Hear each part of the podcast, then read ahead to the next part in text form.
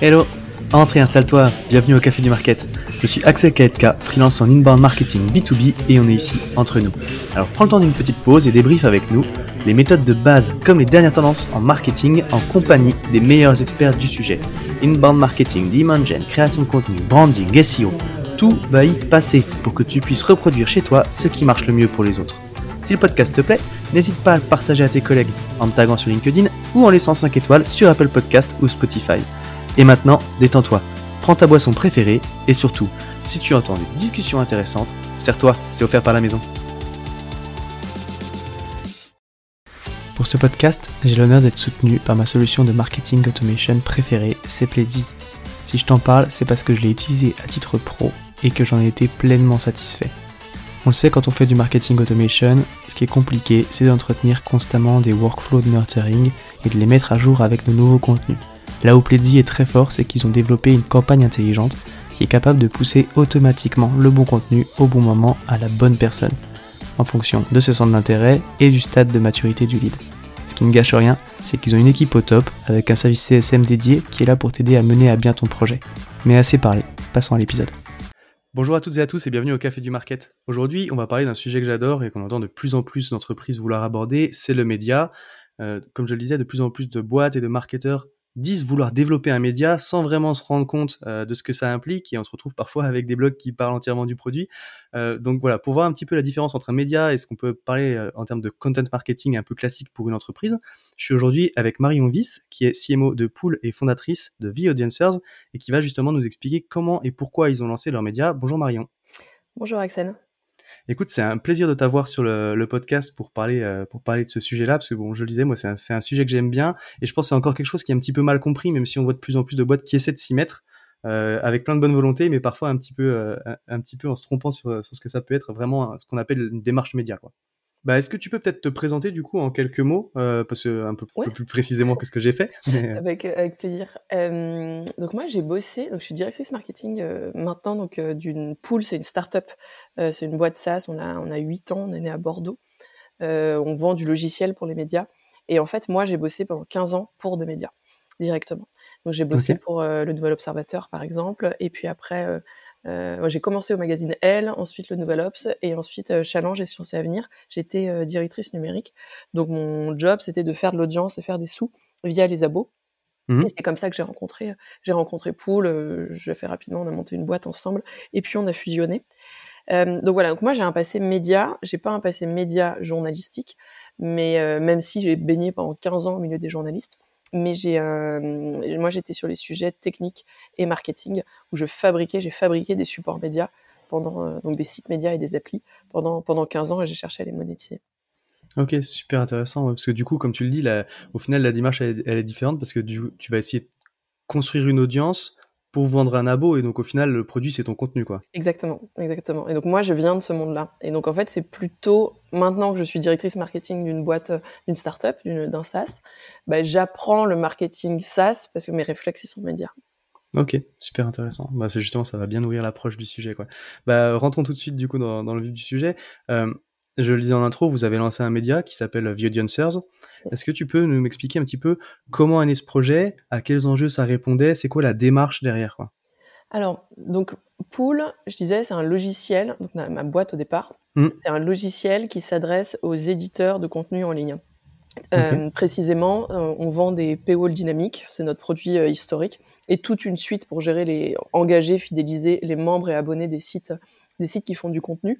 Donc euh, euh, concrètement, c'est quand vous commencez à lire un article et qu'au bout de deux paragraphes on vous bloque, ça s'appelle un paywall. Voilà, nous on vend, euh, on vend cette, cette technologie.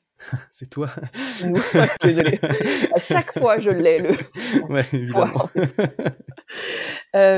donc c'est nous, on est leader en France, donc oui c'est probablement nous que vous croisez à chaque fois que à chaque fois que vous êtes bloqué dans la lecture d'un article. Euh, donc moi, ma cible, en tant que directrice market de cette boîte, les gens qui achètent Pool, ce sont des directeurs marketing ou des directeurs digitaux de grands médias ou de grands éditeurs de contenu au sens large. C'est pas forcément un titre de presse au départ. Ça peut être des broadcasters, ça peut être euh, des gens qui font de l'e-learning, qui proposent des formations d'e-learning et qui mhm. veulent en fait faire du gated content. Donc de bloquer leur contenu et demander un truc en échange. Le truc, c'est souvent un abonnement payant, c'est parfois une création de compte, c'est parfois une inscription newsletter. Donc bref, moi ma cible, donc ma cible market, mon, persona au départ, c'est vraiment euh, donc le, quelqu'un qui bosse avec des audiences et qui cherche à les monétiser. Donc tu vois déjà comment on est arrivé au nom The Audiencers. Voilà, mmh. on, vise la communauté des gens qui travaillent avec euh, avec des audiences. Ensuite, Pool, euh, quand je suis arrivée dans la boîte, il y avait déjà une strate d'inbound marketing qui était installée, qui était euh, timide à l'époque. Donc, on avait un blog, effectivement, un blog d'entreprise sur notre site. On publiait, on publiait quelques contenus. Ça a jamais été des contenus promotionnels, ça a toujours été des contenus pour éduquer notre marché, mmh. parce qu'en fait, le, notre domaine de la conversion d'audience euh, est en fait un domaine assez neuf. Et on s'est rendu compte qu'on pourrait pas vendre notre produit si les marketeurs à qui on s'adresse comprennent pas pourquoi ils doivent convertir leurs audiences et pourquoi les médias vont pas survivre s'ils sont que sur le modèle de la publicité. Donc on avait déjà cette démarche très inbound et finalement très média sur notre blog. Et en fait, ça marchait très très bien. Bah, on avait mis notre propre wall sur nos contenus. Il y est mmh. toujours d'ailleurs, on va le virer euh, au passage. Mais euh, euh, donc en fait, tu commençais à lire deux paragraphes, quelques paragraphes sur notre blog, et puis ensuite on te demandait ton adresse email, enfin ton nom, ta boîte et ton adresse email pour débloquer la suite. Donc évidemment, on ne demandait pas d'abonnement payant, mais mmh. c'est notre notre blog était notre notre outil d'inbound et on, on en basait du lead comme ça. Et en fait, ça marchait bien. Euh, et on se rendait compte que euh, que c'était notre meilleure stratégie, euh, notre meilleure stratégie marketing. Petite précision, chez Pool, c'est l'équipe market qui est en charge de générer des rendez-vous commerciaux. C'est notre premier KPI, c'est pas l'équipe sales. Donc, donc nous, on basait du lead et faire que les gens bookent des meetings à la fin. Voilà, c'est ce pourquoi on se lève tous les matins. Et donc ça marchait bien, on a fait ça quelques années et on s'est dit mais si ça marche bien, on n'a qu'à le faire encore plus gros et voir encore plus grand et donc lancer notre propre média. Et donc on a commencé à réfléchir là-dessus l'été dernier. Euh, et on s'est dit qu'est-ce que, enfin, comment on peut être encore plus utile et comment ça peut être encore plus rentable pour nous. Euh, après, j'ai ma note de projet sous les yeux. Je sais pas si tu veux que je te dise, mais il y a 4-5 objectifs vraiment du, du média qui étaient dans la note pour vendre, vendre au board. Non, mais vas-y, carrément, ouais. Euh, en gros, le, pourquoi on voulait lancer un média? Donc, comme je te disais, notre, notre thématique, elle est un peu neuve. Enfin, donc, on a besoin, on n'est pas très nombreux sur le marché, on n'a pas beaucoup de concurrents. Euh, donc nous, ce qu'on voulait, c'était centraliser les requêtes autour de notre problématique. C'est-à-dire que le moindre marketeur dans le monde qui se demande comment convertir ses audiences, je veux qu'il atterrisse chez moi. Je veux qu'il atterrisse sur sur The Audiencers. Donc l'idée, c'était vraiment de centraliser les requêtes. On n'est pas très nombreux sur le marché à parler de notre sujet, euh, donc autant que ce soit que ce soit chez moi. Je voulais faire maturer le marché Mmh. Bah justement pour, euh, pour, pour amener les gens à, à, être dans le bon état d'esprit, à être mature au bout d'un moment et à se dire «Hum, j'ai besoin de produits comme, euh, comme ceux de poule. Euh, on voulait aussi se positionner comme principal sachant en incarnant notre expertise sur les sujets de, de conversion d'audience et évidemment en gommant l'aspect commercial euh, des contenus qui peut parfois y avoir sur un sur un blog d'entreprise. Ça, l'histoire de gommer euh, de gommer l'aspect commercial, c'est un sujet, une question qu'on s'est beaucoup posée en disant est-ce qu'on garde le logo pool en haut? Mm. tu vois, dans le header. Euh, est-ce qu'on s'appelle déjà Est-ce qu'on s'appelait le média de pool On a vite décidé que non. On parlait de, de Mark Lloyd, en, Mark Lloyd de, de Daily Swile en préparant mm. cette interview. Eux, ils ont décidé de garder pour leur média le nom de l'entreprise dans le nom, euh, dans leur nom de média. Bon, nous, on a mm. décidé de pas le faire et on a même décidé d'enlever le buy pool. Au début, on voulait le faire, puis finalement, on a. ouais. Et puis, on voulait évidemment rendre un service à nos clients et à nos prospects et prouver notre, utilité, notre utilité pour répondre aux besoins et difficultés de la cible, pour finalement rendre évidente la décision d'achat de poule. Et je pense que cet avant-dernier point, donc être utile à nos prospects et à nos clients, c'est exactement ce pourquoi, enfin la question qu'il faut se poser quand on est une entreprise et qu'on envisage de lancer un média. Quand on lance un blog d'entreprise, c'est l'énorme différence entre un blog d'entreprise et un média. C'est que le mmh. média, il est utile, il répond aux besoins de ta cible. Le blog, il parle de toi. Ok, super intéressant. Et du coup, alors tu l'as dit un petit peu parce que c'était ma, ma, question d'après. Au final, c'est euh, quelle est la différence euh, entre effectivement une stratégie de contenu classique et puis une stratégie euh, média? donc c'est qu'est-ce que ça implique en fait au final d'adopter cette position-là de média? Et puis après, comment est-ce que du coup tu construis ta stratégie éditoriale comparée à ce que tu aurais pu faire par exemple sur ton blog? Ouais. Alors pour moi, la grosse différence entre un blog d'entreprise et un média, c'est que le média, il met les besoins de sa cible au centre de sa réflexion. Vraiment, il se dit qu'est-ce qui va intéresser ma cible et qu'est-ce qui va les aider dans leur vie, pro ou perso? Et cette question, il faut euh, se la poser très sérieusement. Il faut pas juste se dire ah, je suis user-centrique. Non, non, tu te demandes vraiment, tu vas parler à ta cible, à tes clients, à tes prospects. Tu dis qu'est-ce qui vous aide? Et qu'est-ce qui vous aide? Il y a les besoins officiels. Nous, on a une cible B2B. Euh, donc, euh, ils vont nous dire, bah moi, en média, The Audiencers, ça m'aide à mieux faire mon boulot, ça m'aide à m'inspirer, à gagner du temps sur les benchmarks. Ça, c'est en café, ils vont toujours te dire les raisons officielles. Mmh. Et puis, tu as les raisons officieuses. Ils ont besoin de briller auprès de leur boss. Ils ont besoin éventuellement d'écraser un collègue, de montrer qu'ils sont plus malins que le consultant euh, qu'on leur a collé sur le dos depuis depuis quelques semaines.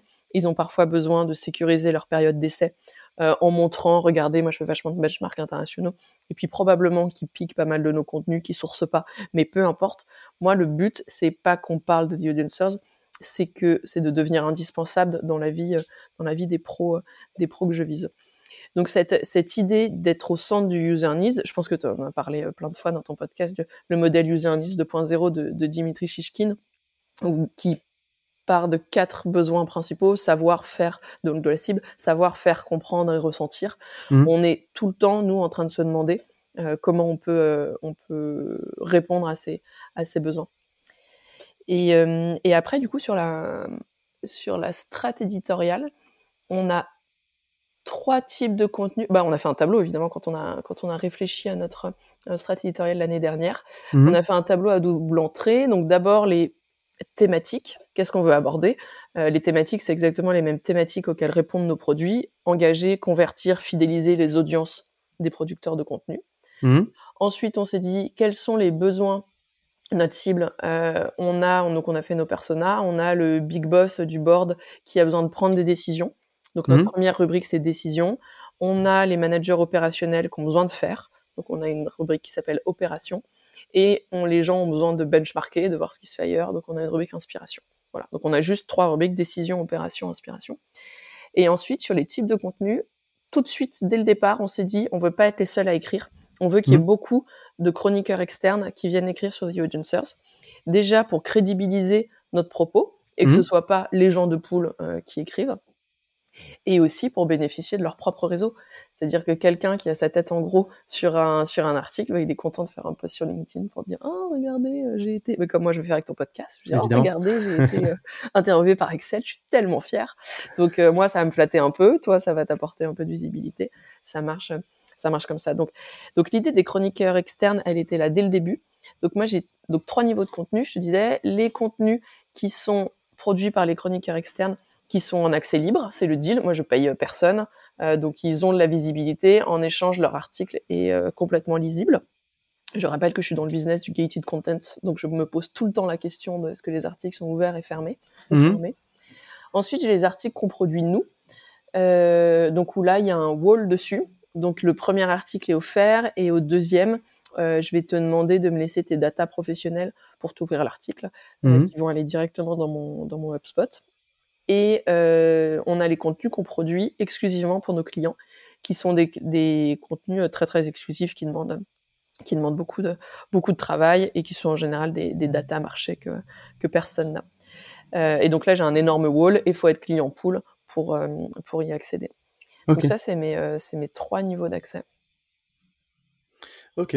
Et en, ça, c'est intéressant du coup en termes de comment tu gères du coup ce que tu vas rendre euh, accessible, libre, tu vois, euh, pour bah pour attirer et puis quand même montrer ta valeur, parce que bon, laisser les coordonnées, surtout pour accéder à des articles, il y a quand même de la friction, tu vois. On a tendance à dire justement de plus en plus le gated content, est-ce que ça vaut le coup ou pas euh, Parce que voilà, est-ce que c'est pas mieux au final que plus de monde accède à ton contenu pour en découvrir la valeur? Comment tu gères cette partie-là Enfin, moi, je suis, persuadé que ça continue à fonctionner hein, en fonction de comment tu le traites. Si ça a de la valeur derrière, les gens continuent à laisser les coordonnées, mais comment est-ce que tu vas justement en fait, euh, si je récupère pas les coordonnées, je travaille dans le vide.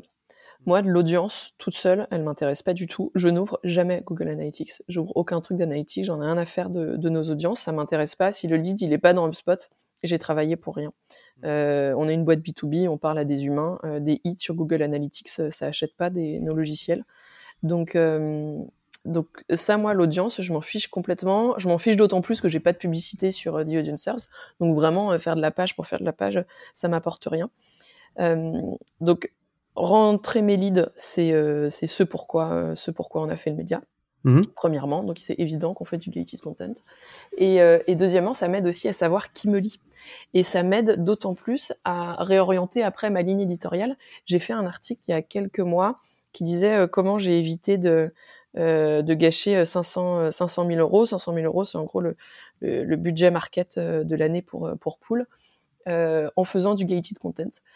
En fait, donc nous, on a deux cibles. On a les médias et puis, oh, j'ai oublié de dire qu'on est bilingue aussi, on est français et anglais. Le, le mmh. site, il est dans les deux langues. Euh, on a deux grosses cibles, admettons euh, groupe A, groupe B. Et en fait, je me suis rendu compte, sans faire vraiment attention, qu'on produisait beaucoup de contenu pour le groupe A. Et que du coup, j'attirais des leads A. Ce qui était bien, mais en fait, les leads A, moi je suis déjà leader sur le marché A et donc euh, je m'en fiche. Ce que j'ai besoin, c'est que mon média il me serve à adresser le marché, le marché B. Et donc en ayant fait du gated content et en ayant fait la qualif des leads qui tombaient euh, qui tombaient chez HubSpot, je me suis dit oula, je fais une erreur. Attention, ma ligne éditoriale elle est trop orientée A. Je vais l'orienter un peu plus B pour euh, pour faire venir les gens les gens du groupe B à moi. Et ça, si j'avais pas fait du gated content, je m'en serais jamais rendu compte. J'aurais continué à avoir mes courbes sur Analytics et je t'ai oh, hmm, j'ai beaucoup d'audience, je suis content. Oui. Effectivement. Ça, c'est intéressant parce que du coup, tu, euh, là, euh, c'est ce que bah, j'allais dire, euh, j'allais te demander justement comment est-ce que tu gères cette, cette double casquette CMO, éditrice en chef, du coup, et c'est quoi les interactions entre le média et la partie business de pool, est-ce que les objectifs sont partagés? Quels sont les objectifs que tu suis? C'est quoi les KPI Du coup, tu rentres un petit peu dedans. Hein. ouais. Euh, euh, donc effectivement, moi, je suis directrice market et The Audiencers. Donc le média, c'est un projet de l'équipe market. C'est pas du tout un projet à part.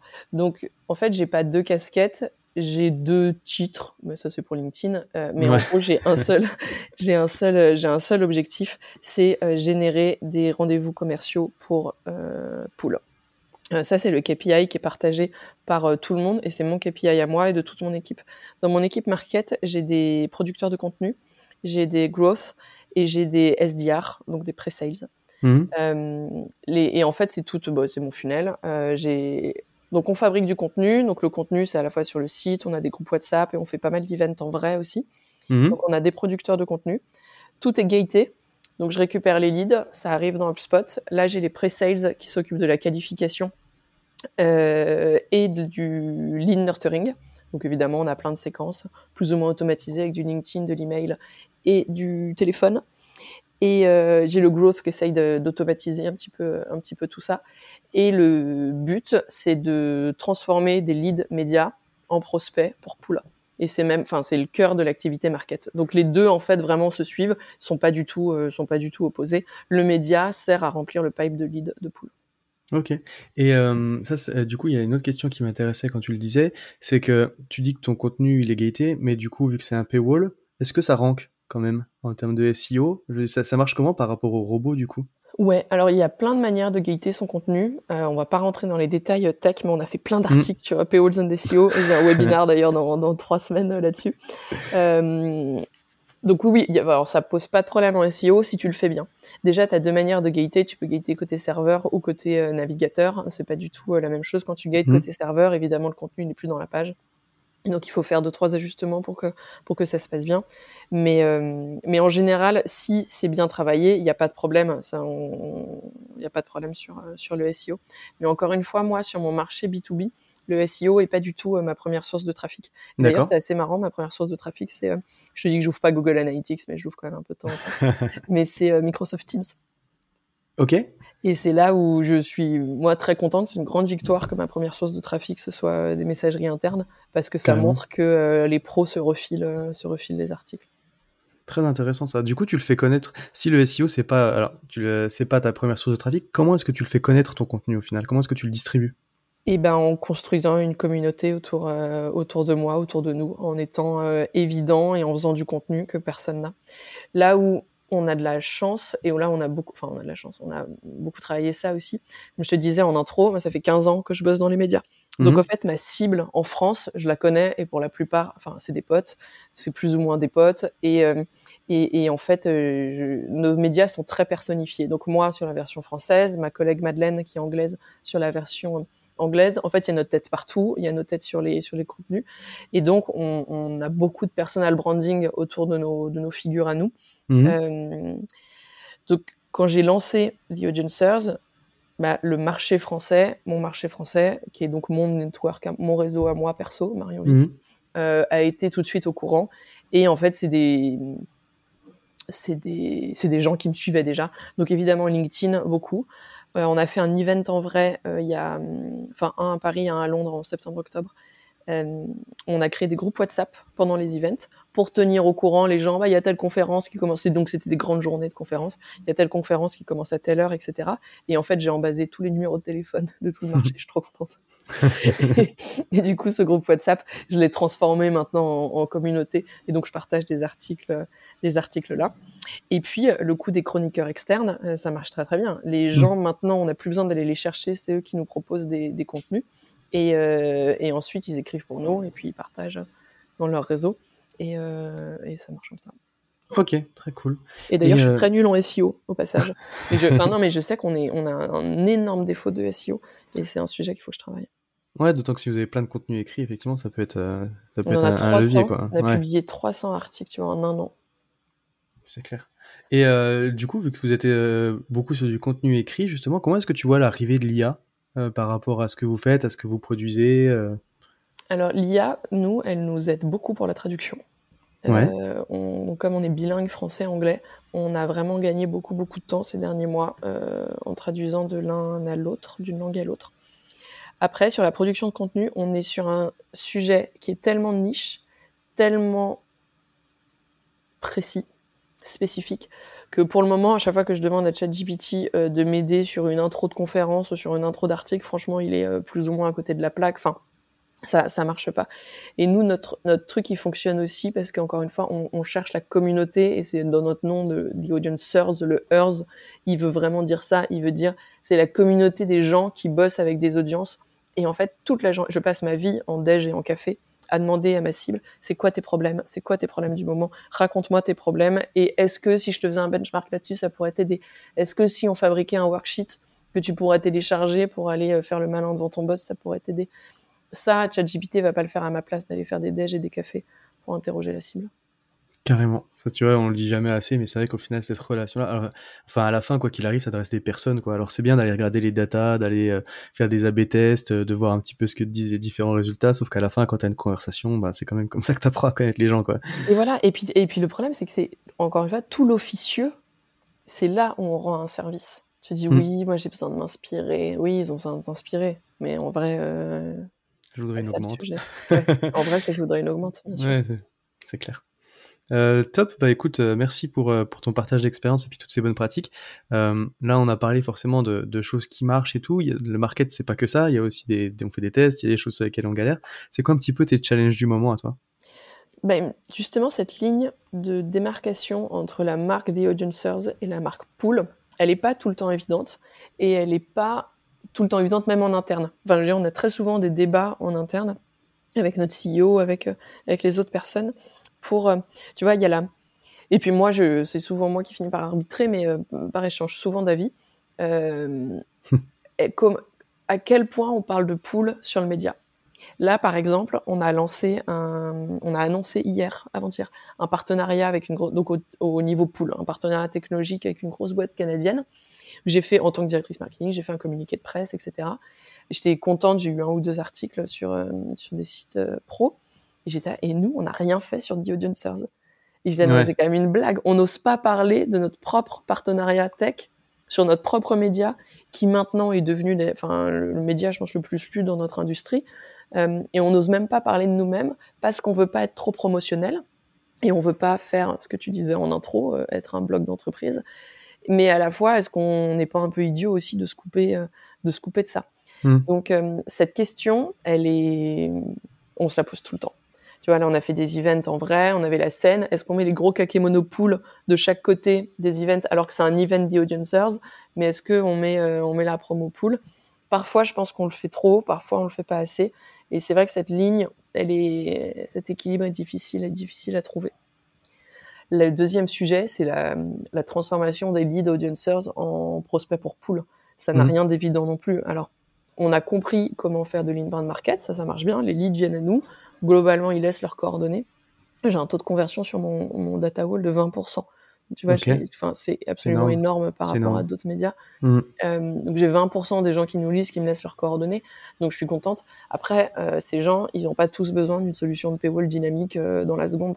Mm. Donc comment je guide notre équipe pré-sales pour aller faire à Miami au téléphone, et ne pas oublier de leur caler un rendez-vous pour pool, mais en même temps pas trop frontalement?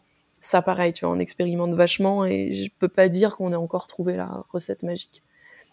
Et euh, le dernier sujet, c'est euh, la langue. Donc on est bilingue, on est une équipe française, on est à Paris, à Bordeaux. Euh, Aujourd'hui, Pool, on est leader en France, donc au niveau logiciel, la France est plus notre marché premier. Mmh donc ça devient l'international, les anglophones. Comment je comment j'attaque un marché qui n'est pas chez moi, qui n'est pas dans ma langue, depuis chez moi et depuis ma langue. Je pense que le média nous a permis, en tout cas pour le moment, et à mon avis pendant encore quelques années, d'économiser, d'ouvrir un bureau euh, à Londres ou un bureau à New York, d'économiser des sales sur place. Euh, souvent, les gens me disent comment vous faites votre go-to-market international? Je dis bah par le média. Ils disent non mais par le média, euh, t'as bien des sales et un bureau, je sais pas où. Je dis ah, non non non, les gens ils viennent tout seuls grâce aux médias. Donc à mon avis, c'est une économie incroyable parce que le média, mmh. on est deux hein, à bosser dessus, c'est tout, donc c'est pas très cher. Et, et moi, c'est 30% de mon temps, je pense. Mais, euh, mais est-ce qu'on va tenir très longtemps comme ça depuis, euh, depuis la France et depuis derrière nos écrans? C'est pas sûr.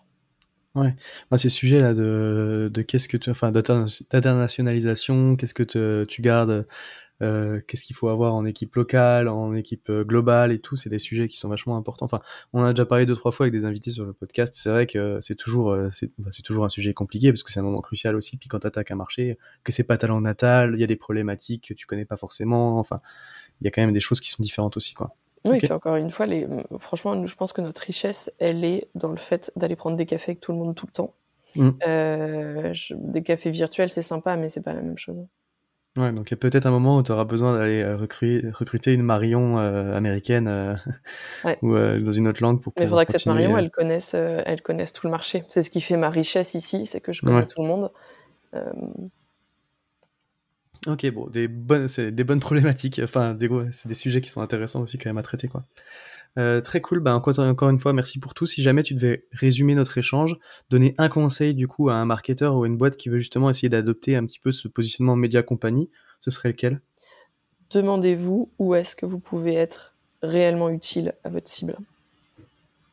Ok écoute, c'est c'est bien. Je pense que c'est c'est enfin c'est un truc que je répète aussi moi de temps en temps quand j'ai euh, en accompagnement où tu vois des trucs comme ça quand on a des coachings ah ben on voudrait lancer une newsletter parce qu'on voudrait construire un média machin sur ces sujets-là et tout. C'est le premier truc sur lequel je reviens, c'est quoi la mission en fait? C'est quoi la mission de ton problème, contenu le problème euh, va résoudre le job to be done quoi. Au final c'est euh, Florian Bachelot qui a lancé donc c'est le CMO de Talent.io il est passé sur le podcast il y a quelques épisodes aussi. Puis ils ont construit justement une newsletter comme ça euh, qui a plus de 100 000 abonnés euh, pour les devs quoi un truc. Et c'est exactement ce qu'il a dit aussi. Ils sont partis de là quoi. C'est quoi la problématique à laquelle tu réponds? Il dit bah, en fait on l'a traité comme un produit presque tu vois le, le ah, média au niveau de comment ils l'ont creusé quoi. Et du coup ça marche très bien. Et dans les dans les médias quand ils lancent des stratégies d'abo des offres mmh. d'abo, euh, le premier, enfin ce qu'on raconte tout le temps, c'est définissez votre proposition de valeur. Dans les paywalls, écrivez abonnez-vous parce que. Ouais. Il y a 5 ans, tout le monde était abonnez-vous pour un euro. Alors c'est super, hein, mais c'est pas une proposition de valeur. c'est clair. Euh, bah écoute, encore une fois, euh, merci beaucoup Marion. Si jamais il y a des petites questions pour toi, euh, on peut te trouver. Euh, Vous pouvez me trouver sur LinkedIn. Il y a mes coordonnées partout sur Internet. Donc, donc l'énergie, Co réussissent à me trouver. À, la porte, à la, porte de chez Marion. et W-Y-2-S, mon nom. Et voilà.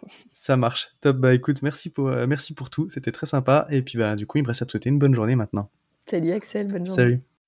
À tous ceux qui ont tenu jusqu'ici, déjà merci beaucoup. et j'imagine que le sujet vous a plu. Donc n'hésitez pas à envoyer de bonnes ondes à notre invité. Pour ceux qui le souhaitent, le meilleur moyen de soutenir le podcast, ça reste d'en parler autour de vous et de laisser 5 étoiles sur ta plateforme d'écoute préférée. Je compte sur toi. Dans tous les cas, à bientôt pour un prochain rendez-vous au Café du Market.